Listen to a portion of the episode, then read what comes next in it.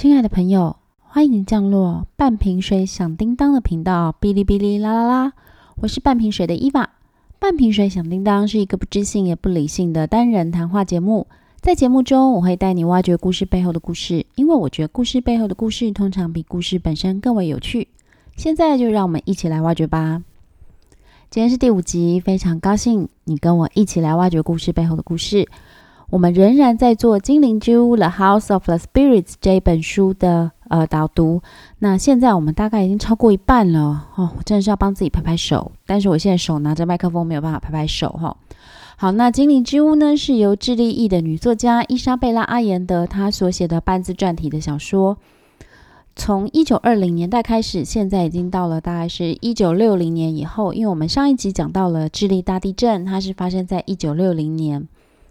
那我们也讲到，克莱拉是一个有特异功能的女女主角。好，她现在已经是妈妈了哦。然后，呃，她嫁给了伊斯坦班。伊斯坦班是一个呃没落贵族，但是她凭着她的努力，做作为一个庄园主，在这个努力的过程之中呢，伊斯坦班他就是一个相当父权的代表。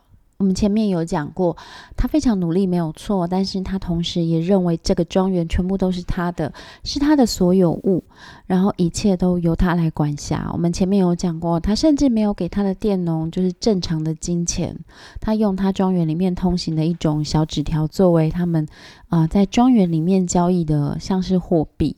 好，那他虽然也。开了学校，也开了医务所，但是他也并不希望他的佃农学太多的东西，他不希望他们懂得太多。可是呢，伊斯坦班他的女儿布兰加就爱上了佃农的儿子特塞罗。那我们上一集有讲到，就是这个恋情，这个跨越阶级的恋情被伊斯坦班发现之后，他就大暴怒，好，他打了他女儿，而且他把特塞罗的手指打断了，而且把他赶走，然后他也。打了他心爱的太太克莱拉，他非常的爱克莱拉，但是他还是忍不住自己的脾气，就是痛揍了他太太。从此之后，克莱拉就不再跟他说话。在书里面的记载就是，从此之后他们就不再交谈了。那克莱拉带着也被打乱七八糟的布兰家回到了首都。我们前面讲他们是在他们的庄园里嘛，那现在他们回到了首都的家里。那这个时候呢？嗯，故事的剧情带到了克莱拉的两个儿子。他前面我们有讲过，他生了一对双胞胎儿子杰米跟尼克拉斯。我们说这个故事的时代哦，已经走到了一九六零年代以后，应该是一九六五年左右了。那他的两个儿子很有趣，是双胞胎。那一个杰米，杰米就是悲天悯人，具有同理心、同情心，而且嗯很聪明。决定要当医生，所以在念医科。然后尼可拉斯呢，他就是可以说是那个时代的一个反应，因为他就表现的像个嬉皮，他一天到晚都在追求一些灵性的成长。我们前面有讲过，克莱拉是有特异能力的，他能够占卜，然后他也呃会有一些呃预知未来的能力。甚至呢，它也可以，比如说我们常讲的一个例子，它可以让盘子移动，它可以在桌上吃饭的时候，让那个盐罐可能从，比如说左边第三位移到左边第五位这样哦。好，那他有这些能力，但是尼可拉斯并没有哦。可是他疯狂在追求这样的能力，呃，其实他就是反映当当时那个年代有一种文化叫做嬉皮文化，嬉皮文化可以说是呃六七零年代。在西方，年轻人很常见的一个生活模式，在台湾也有，但是相当的少。那嬉皮文化是怎么产生的呢？其实我在想，那个年代哈，呃，我们都知道战争是在一九四五年的时候结束的嘛。那战争之后呢，呃，其实物质生活是大幅度的增加，好，就是大家生活是很快速的就过得很好了。但是在这样的情况之下，哈，就大家以一直努力追求物质生活的情况之下呢，反而有一群人，他们会认为就是心灵是空虚的这样的状况，心灵是空虚的，所以他们开始想要改变他们的一些内心，啊，想要改变一个生活模式，他们不想走就是传统的哦，就是嗯过好生活啊，就找好工作啊这样子，他们就是可能去。去追求自己的灵魂，你可以这样说吧。好，那嗯，我觉得在书里面，尼可拉斯他就是这样的逻辑。其实你看，他出生在很好的家庭，我们讲克莱拉他们家就是算是当时在智利的上等家庭。可是，嗯，他并不满足，然后他也不会像他的这个哥哥一样，想要去呃帮助穷人，或者是去做一些对社会有益的事。他去追求的是他自己灵性的成长。嗯，很多人都用负面的角度来看待嬉皮啦，但是我就是从第一集我就说过，我觉得这世界上没有绝对的好、绝对的坏、绝对的呃恶、绝对的优质。好，那嬉皮文化它会产生，一定也是因为当时有一些背景嘛，我们就说可能心里觉得空虚啊，好，或者是他们觉得这个社会太主流了，好。因为你知道，在一个呃大家方向都一致的社会，我觉得有一点可怕，大家都会想要做一样的事情。然后我觉得大家在追求一样的时候啊，就很容易排挤不一样的人。可是，嗯，有些事情真的没有必要一样诶。如果以跟我的哲学来说，我觉得没有什么事大家都要一样的吧。哦，我们就讲一个，嗯，很简单。我记得我高中的时候啊，我们学校有一天叫做。便服日，现在是不是大家就是三不五时都可以穿便服？可是我念高中的时候穿便服是一件啊不太容易的事情。然后我记得就是每个礼拜六的便服日，它后来都变成我的噩梦。嗯，因为你知道吗？我本来是念女生班，然后大家就是对于穿便服这件事情就是争奇斗艳，然后嗯挖空心思，而且那个时候已经。就是大家会跟随流行了。你如果跟流行不一样的时候，别人就觉得你很奇怪。我我长大以后，我觉得拜托你们才奇怪，你们全家都奇怪好吗？就是我喜欢穿什么样的衣服是我的自由，并不需要被人家品头论足。那我想嬉皮文化就是从这样，就是我觉得有一点集体发展的文化所发展出来的。它其实就是不太想被呃世俗的一些观念所束缚。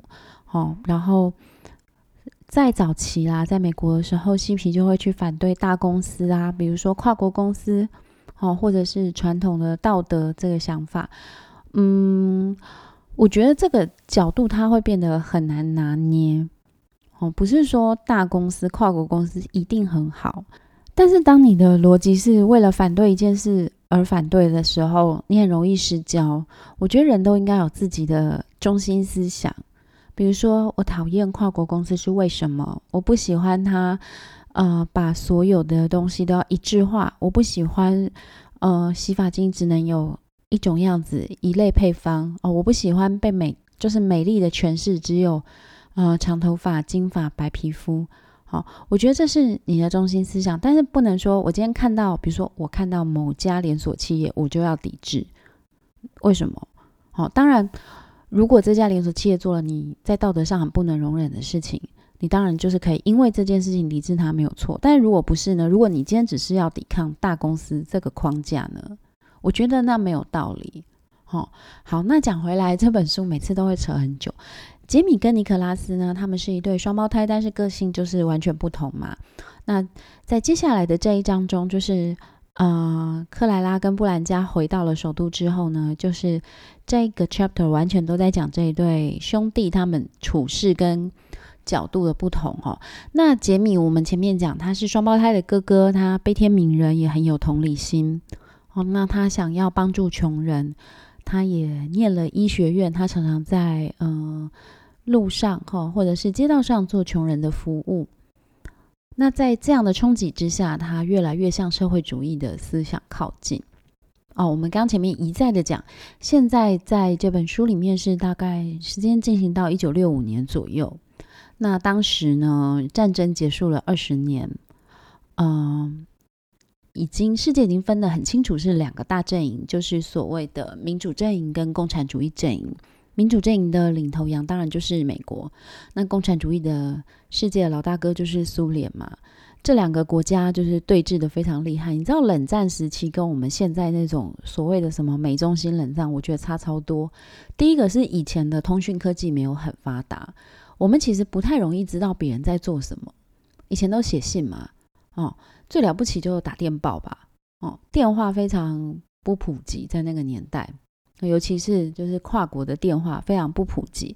那呃，所以消息是不灵通的。消息不灵通的另外一个意义就是说，新闻它是可以操作的，好，政治也是可以很轻易就操作的。那当时美国跟苏联的对抗啊，就造成他们之间嗯一些甚至对于他们邻国的角力，比如说美国在美洲嘛，那当时呢，美洲已经有一个社会主义国家就是古巴了。那在一九五零六零年代哦。当时的美洲，不管是呃从北美地区一直到南美洲，好可以说是这个世界啦。那个时候都有一股就是所谓社会主义的风潮涌进来。那当然，我觉得当时很大的原因就是，嗯，像美洲他们本身是没有参与二次世界大战的，呃，也没有参与一次世界大战了，就是他们是没有战争的。那在没有战争的情况之下，它的经济一直快速的发展，好，可是这些呃资源或者是说金钱，在五零年代时候，你会发现它都在少数人手上。当一个社会少数人拥有大多数的资源与金钱的时候，它就容易有一些革命。哦，尤其是在那个时候，其实战争刚结束嘛，有很多新的思潮一直涌现，因为这个世界已经很久没有这么长时间的和平了。好，那大家就会有各式各样的思想，那当然也会呃有很多社会主义的思想就是涌上来，尤其是我们刚讲智利，它一直都没有战争。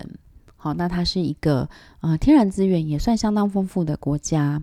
哦，它的人口密度也低，人口密度低，其实表示也比较容易生存，因为你没有这么多的人在抢资源嘛。好，可是呢，我们前面讲这个故事讲到现在，你会发现，哎，其实有钱人好像就还是，呃，以前的贵族或者是有本事的人。比如说，我们讲到伊斯坦班，他就是这个故事里面呃的主角，然后他也是有钱人。当然你。会说他非常的努力，真的，伊斯坦曼自己也觉得他超级努力。他花了十年的时间去建立泰西玛利亚这样的庄园，他把他的人生都放在里面，他几乎都不休息。他为了他的佃农想了一切，可是钱还是在他手上。他的孩子可以获得良好的教育，但是佃农的孩子在他的安排之下，只能学会简单的算术跟知识。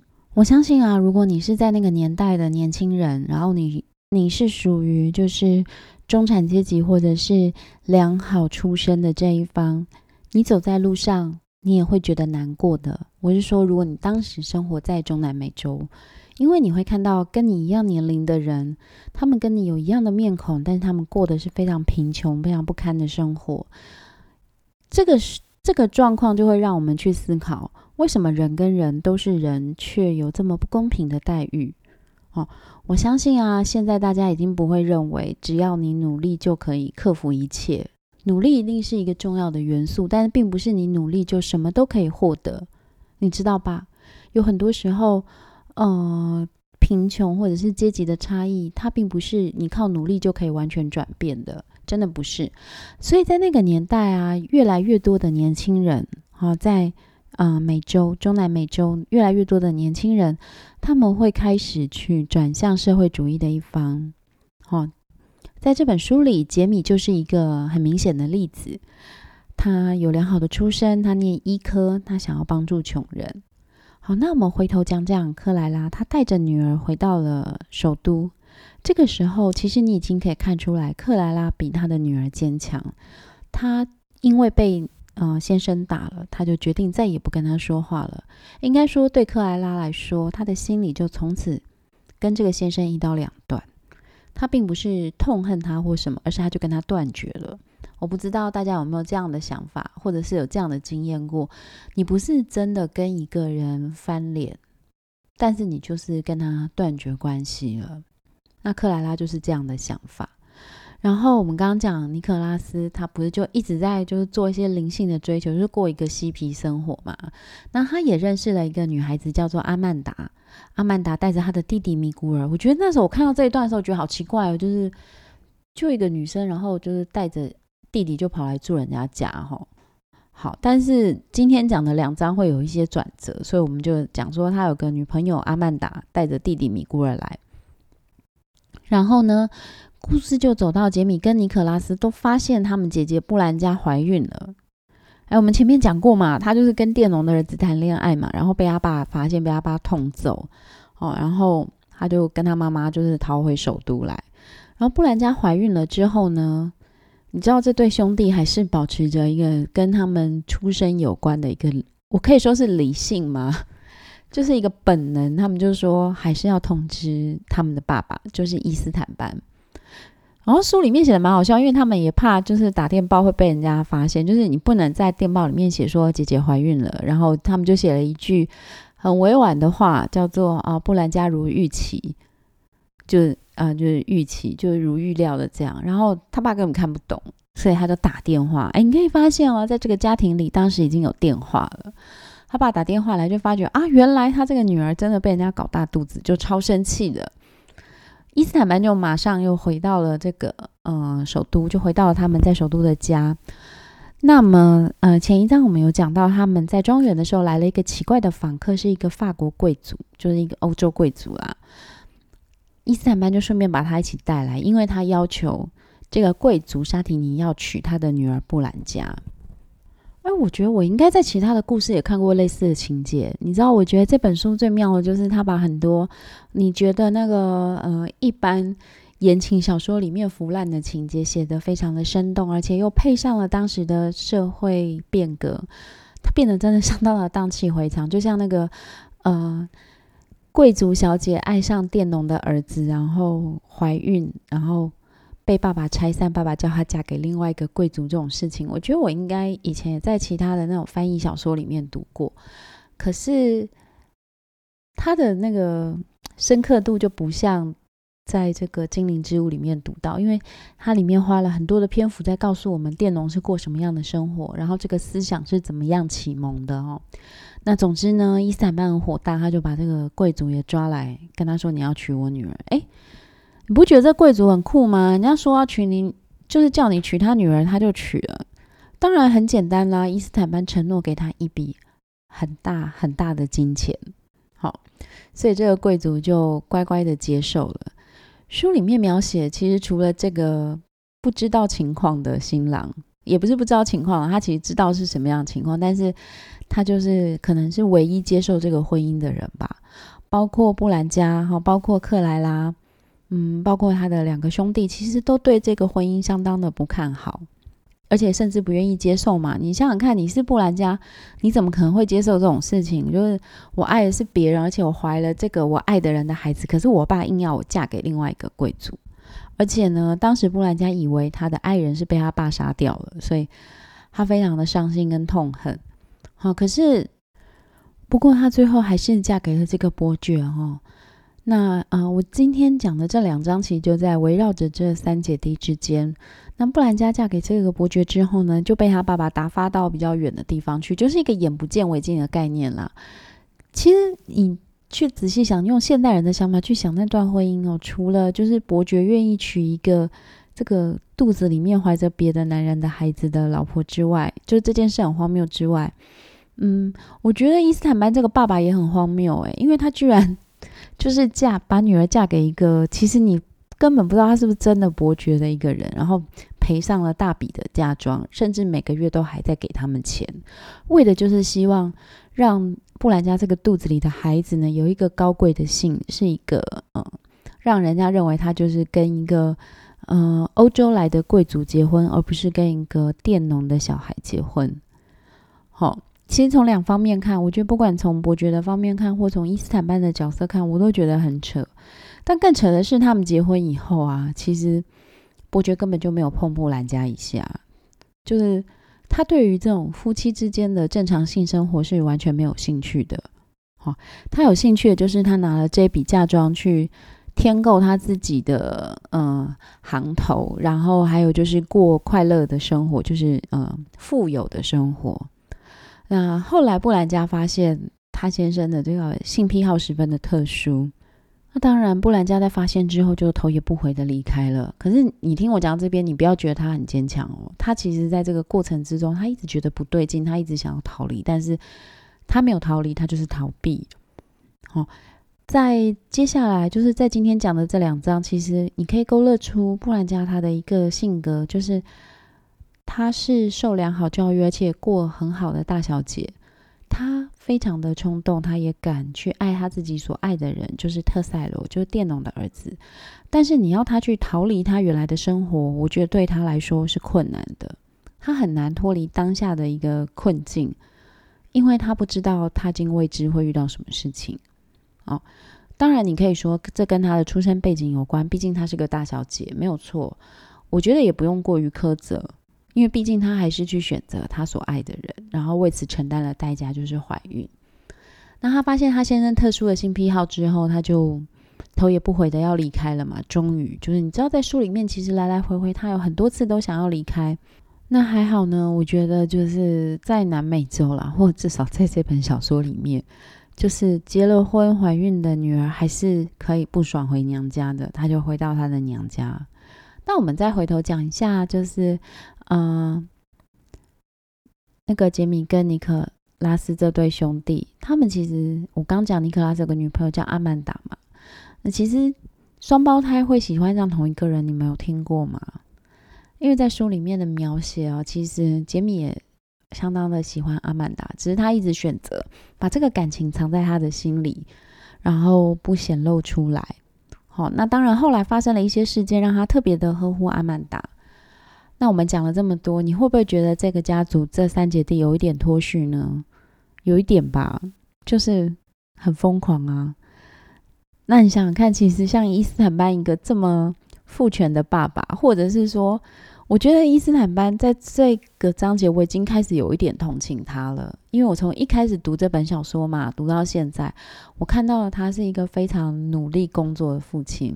他有缺点没有错，比如说他也会就是跟那个佃农的女儿搞七年三啦，或者是去妓院啊，或者是非常的跋扈啊。但是他真心哦想要有一个好的完整的。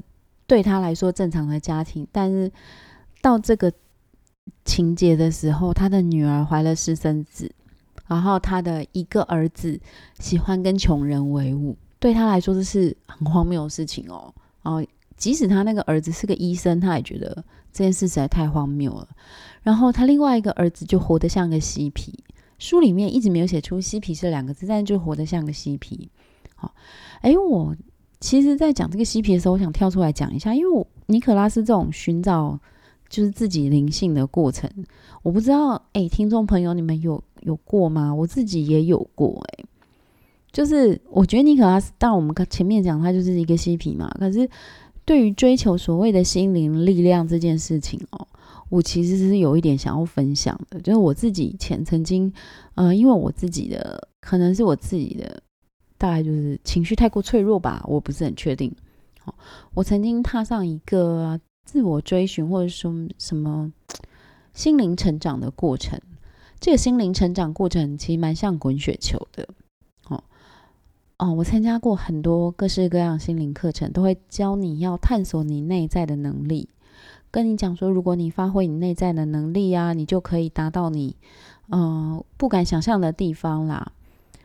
这些心灵课程有各式各样的形式，有些课程是嗯潜能开发，有没有？有听过吧？啊啊，有些是嗯跟你说要去借助一些灵魂的力量，啊，各式各样什么嗯，生活中有各式各样的天使，好或者是什么潜意识，诸如此类的。有一点就你知道，我讲有点没逻辑的话，哈，是因为。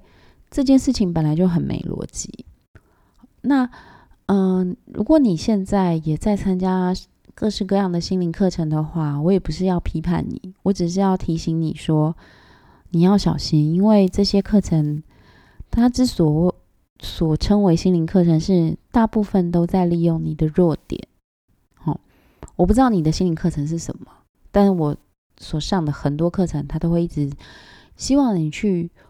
哦，回忆你的童年，你的童年总有些创伤哦，然后这些创伤可能会影响你一辈子，这件事没有错，对，真的。比如说，有些人小时候受到虐待，小时候受到性侵，甚至小时候没有受到这么惨的事，但是他可能受到了在当下对于还是个孩子的他，受到了一些很大的伤害。比如说，嗯，他可能在很小的时候曾经被家人大声的辱骂过。他可能当时是在画画，但是他家人可能因为别的事情或因为画画大声的辱骂他，那这个孩子可能再也不画画了。有没有可能有？那这些伤痕它会存在。然后这些课程就会告诉你说，你要去面对这些伤痕呢，你要怎么样怎么样？我觉得，嗯，它有一部分真的是对的，也蛮有用的。就是你要去面对你人生的伤痕，你要去面对那些你逃避的事情。但是，如果这个课程接下来利用你的伤痕，去驱动你做一些你并不想做的事情，就是你该逃走的时候。或者是这些课程呢？他如果不希望你有别的思想，好，因为嗯，我自己参加这些课程，大致上来说还可以啦。好，但是它之中有一些时候，我会遇到一些老师或所谓的导师，后来我觉得那就是他们特别的会讲话，因为同样的语言，经有不同的陈述方法，其实会有不同的效果。好，比如说。呃，这些课程常常会让你认为，你如果没有上完这个课程，哦，你如果中途离开，你的人生就不会成功。第一点，你要去想什么叫做成功？你要的成功是什么？你要的成功是真的？你认为你拿到了那个东西，你就成功了吗？我在这些课程里面呢，看到很多人他会说，他就是要做一个百万业务员，好，或者是啊。不知道为什么这种课程非常多，做直销的人，直销人就会说他要去做什么 财富自由。哎，如果你有听古埃的节目，你就会知道财富自由其实还蛮蛮好笑的。好，可是你我我要讲的就是说，这些课程他会鼓励你去设定这样非常物质性的目标，但是我觉得重点是这个目标你快乐吗？你有去想过这是你真的所需要的吗？哦，或者是这些课程甚至会告诉你，嗯，病痛或者是辛苦都是你的想象。好，那我要说的是，生病就要看医生。好，那这些课程对人来说不是没有帮助，我还是要再强调。但是你必须要能去分辨，里面有些东西并不一定真的是你所需要的。如果一个课程呢，你所不需要的这些狗屁倒灶的东西。多余可以帮助你的，我觉得你就离开吧。那后来我自己是因为我，呃，接触了基督信仰，我成为一个基督徒，我就决心再也不接触这些课程了。那当然了，这些课程我就是他会用很多的方式去行销啦。我说实话，就是他会说，嗯，你想要变成一个更好的人吗？你想拥有美满的家庭吗？你想要成为一个，嗯，什么大老板吗？之类的，我。诶，说真的，我也有点忘记了，但大概就诸如此类这些，或者是你希望呃达成你的梦想吗？会用一些有一点呃飘忽的字眼，然后这些字眼都是暗示你只要来上课就可以得到这一切的。嗯，我会讲这么多，是因为我前一阵子还是有上到当啦，有去上了一个这样的课程。那这课程是一个桌游课，如果你们想要知道细节，可以。私底下私讯再来问我，因为我有点怕被告，所以我不想讲它是哪个课程。那这个课程它一开始就是用了这些我很熟悉的语言，比如说你的、你的小时候、你的童年经历啊，你小时候曾经因为怎么样，呃，被打断啊，你爸妈吵架啊，什么，你的人生就会有什么样的信念。我还是要讲，我觉得对啦，你去发现你的信念或你小时候发生的事给你什么样的影响很好。但是你不需要用那些课程里面给你的工具去解决，因为那些工具通常第一个不是每个人都适用，好，第二个通常它都带有暗示性，它的暗示就是希望你一去再去，好，那我认为真正有用的东西不应该是要你一去再去的，你又不是做复健，对不对？你如果今天是做复健，然后你说要去个三个月。哦，五个月那就算，而且做复健，复健医师也会告诉你啊。但是这些心灵课程都会有一个嗯，殊途同归的重点就是他会一直变化方式让你去，好，那我觉得这样就不太 OK 了。然后回到我们讲尼可拉斯的那个嬉皮的过程，嗯。心灵课程的有一个分支啦，我都会说它是一个大雪球，然后，但是它其中有一小块呢，它也是属于这种所谓的灵学的追求。这个灵不是那个，就是那个灵魂的灵。那有一些课程会很着重在这些部分，他会跟你讲一些，嗯，天，我刚前面讲过嘛，什么天使啊、灵魂啊，或者是什么，嗯，能量，嗯。当然，我讲的话可能会也会有偏颇，因为毕竟我有基督信仰。但是我要说的是，你可以，如果你现在正在上这些课，你可以去思考一件事：你的这些灵魂，你的这些天使，好像你随心所欲就可以叫来。你觉得，如果世界上真的有神，真的有灵力，他应该听你的话吗？你？这么伟大吗？好，当然我相信啦，就是话术很多。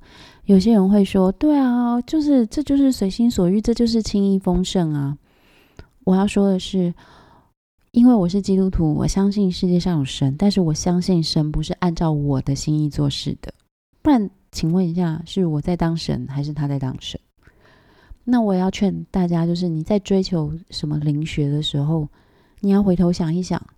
如果所有事情都要按照你的想法，你才是这个世界的造物主吗？你觉得这样合理吗？好，我讲的可能有一点偏激，也许现在已经为数不多的人又继续慢慢的解订阅，不过没有关系。我觉得，you know，这是我的节目，我爱讲什么就讲什么。那为什么会突然讲到这一些？也是因为，呃，我在看那个尼可拉斯他追寻，就是他的灵性成长的时候的一些感触，就是。我那时候先想到的是啊，这就嬉皮嘛，然后后来就想到说，其实他们也是在追寻灵性上面的一些救赎或解放，因为当时大家都要过一样的生活。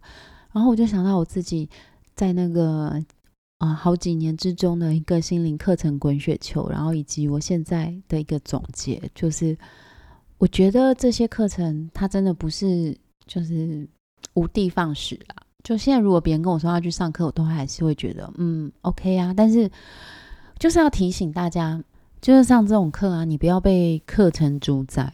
然后呢，你可以是你自己的主人，但是你不可以认为这个世界都要为你服务，包括你看不见的灵。如果看不见的灵都要为你服务，那你就是邪教。好，那其实讲回呃这个故事本身，我觉得伊斯坦班蛮悲惨的。我前面有讲过嘛，他其实也就是想要一个正常的家庭。对他来说，他有呃好的出身，然后他赚了很多钱。我们前面有讲过，他本来是一个庄园的主人，然后又去转投资。你知道，钱永远都在有钱人手上滚来滚去，我们只能看着有钱人把钱从左手滚到右手，左脚滚到右脚，但是这个钱永远都滚不到穷人的手上。好。好，那他有了钱，有了地位，然后他希望他的家庭美满，结果他的女儿就是有私生子嘛，儿子变成这个样子，我觉得他还蛮可怜的。但是，嗯，我同时又会站在一个现代人的角度，我又会觉得啊，谁叫你这么奇怪？谁叫你这么大男人？哈，这么父权？然后，嗯。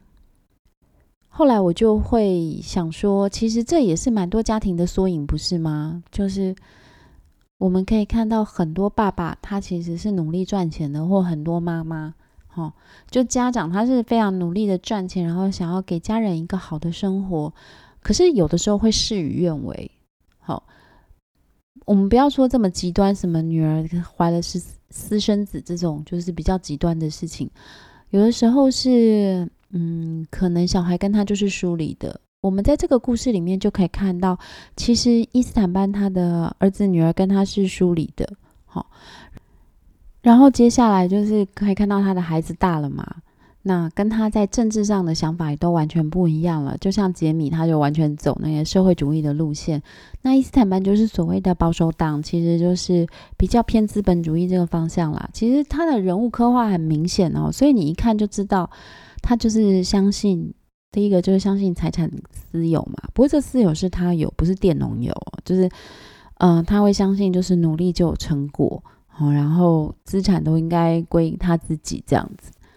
那嗯，可是杰米就认为要为更多穷苦的人服务，然后杰米就会觉得是这个社会制度有问题。好，你可以看到这个在不同的嗯，就两代之间，他们已经有一个政治思想的分歧。就这个现在我们也蛮常见的啊，尤其是刚选完有没有？在脸书上就会有那个抱怨爸妈是擦粉的社团。哎，爸妈也不是简单的好吗？过了几个月之后，发觉也有那个，呃，爸妈就是开始也组成了社团，就是擦粉的爸妈组成的社团，那他就变成一个对立。我觉得这个对立有一点，嗯，它有一点苦涩，但是它好像就是一定会发生的。我们现在看到在书里面是。伊斯坦班跟杰米是爸爸是一个保守党，然后儿子是一个激进的社会主义者。好，其实也许在不同的世代之间，就是也许时间过了五十年，有没有可能爸爸是一个呃社会主义者，但是儿子是一个保守党呢？我相信也有啊。好，就是也许爸爸认为是要大政府，哦，一切都要政府来安排，然后资产应该收归国有。哦。但是儿子认为错错错，你这样的想法是过时的。哦，资本主义的想法才能够让社会进步。哦，我觉得没有什么制度是百分之百完美的啦，因为我们可以看到每一种制度在不同的国家都会失败。好，那么在这边就是这两个章节之中，其实杰米跟特塞罗一直保持着联络，就是布兰家他肚子里孩子的爸爸，就是他的爱人。他们一直就杰米跟他一直是好朋友。然后互相联系，当时呢也开始有一些，嗯，就是我们前面讲社会主义的浪潮开始产生哈。我自己觉得读下去开始有一点沉重，因为我前面讲过伊莎贝拉的，呃，叔父还是堂叔父啦，对，就是他曾经当过智利的民选总统，就是嗯，萨尔瓦多阿延德。那萨尔瓦多阿延德本身就是一个社会主义味道非常浓厚的总统，可以说他是实行就是所谓的社会主义制度的。后来在智利引起了很大的政变。哦，我觉得故事好像快要讲到这段历史了，然后我觉得有一点沉重。嗯，因为当时不仅在智利，在整个嗯中南美洲或是美洲，其实都引起了蛮大的风暴。哦，当时美国它其实是在暗暗，就是暗中资助这些右派的势力。哦，你可以说是比较保守的势力，其实美国是有在资助的，甚至后来是呃可以找出相关的文件来证明。那在当时，不管是智利、阿根廷、哦尼加拉瓜这些国家，其实后来都发现有蛮多迫害的情况发生。嗯，我觉得我好像快要讲到这一段了，所以有一点难过。有一点沉重，好，不过这本书也做到第五集了。我当时是说什么四集到六集，我现在觉得可能会做八集吧。我是知道我在做的时候啦，就是一定会牵扯到智利的那个当时就是一些镇压的历史，而且我应该也会讲到智利后来的转型正义。好，所以如果你觉得转型正义的话题你觉得很恶心，不想听，那你后面也可以不要听，没有关系。好。那不过我就是大概讲一下，我还没看到后面呢，因为我就说我看到哪边做到哪边嘛。那，诶，因为我自己最近也在看另外一套书，所以有点分心。就是哦，我现在顺便讲一下，我最近还在看那个张爱玲往来书信集。该不会年轻的朋友不知道张爱玲是谁吧？如果不知道没关系，我会告诉你，她是华文世界一个很有呃影响力的作家。她的著作呢不算多，但是每一本。都非常铿锵有力，而且她有个很大的特色，她的很多著作是在她死后才出版的啊，在她生前她都没有让他们出版。那她跟台湾其实没有什么关联，他是华文作家，但是他不是跟呃不是台湾作家，他也不是中华民国作家哦，哦。他是早期在中国生活过，后来搬到美国的作家。我觉得他就是个华文作家。那，呃，最近出版了一套新书，是他的往来书信集。他跟他的挚友夫妇，那里面透露了蛮多。第一个是他自己的个性，第二个是有一些啊以前文坛的一些传闻或八卦吗？可以这样说吗？可以说从他的信里面又可以看到一些，所以我最近蛮着迷在看这一套书的。所以在做精灵之物的时候，我觉得有一点力不从心吗？或是有点拖拉吗？不过我觉得就是我要跟大家预告是，我虽然还没看，但是我知道后面就是会讲到。嗯，一九七零年代智利的第一个是他们选出了第一个社会主义思想的总统，第二个就是智利后来经历了蛮长一段时间的恐怖镇压，我就会讲到这两件事情。好，那好，我们今天的节目就到这里。那再次的提醒大家，我们这个节目有一个赞助商，就是我们的宠喵爱犬商行。那宠喵爱犬商行现在在虾皮也有卖场，如果你有养宠物的话，可以去虾皮搜寻宠喵爱犬，然后看一下他们的产品有没有符合你的需求，都可以下单带回家。那没有下单没有关系，你可以按追踪，因为他们接下来要办蛮多的活动，你有追踪就容易收到消息。好，那如果你想要找到我，跟我通话。不是通话，想要私呃私讯我的话，可以在 Instagram 或者是 Facebook 搜寻半瓶水响叮当哔哩哔哩啦啦啦找到我。那也欢迎你有任何问题都可以私讯给我哦。那我们今天节目就到这边，拜拜。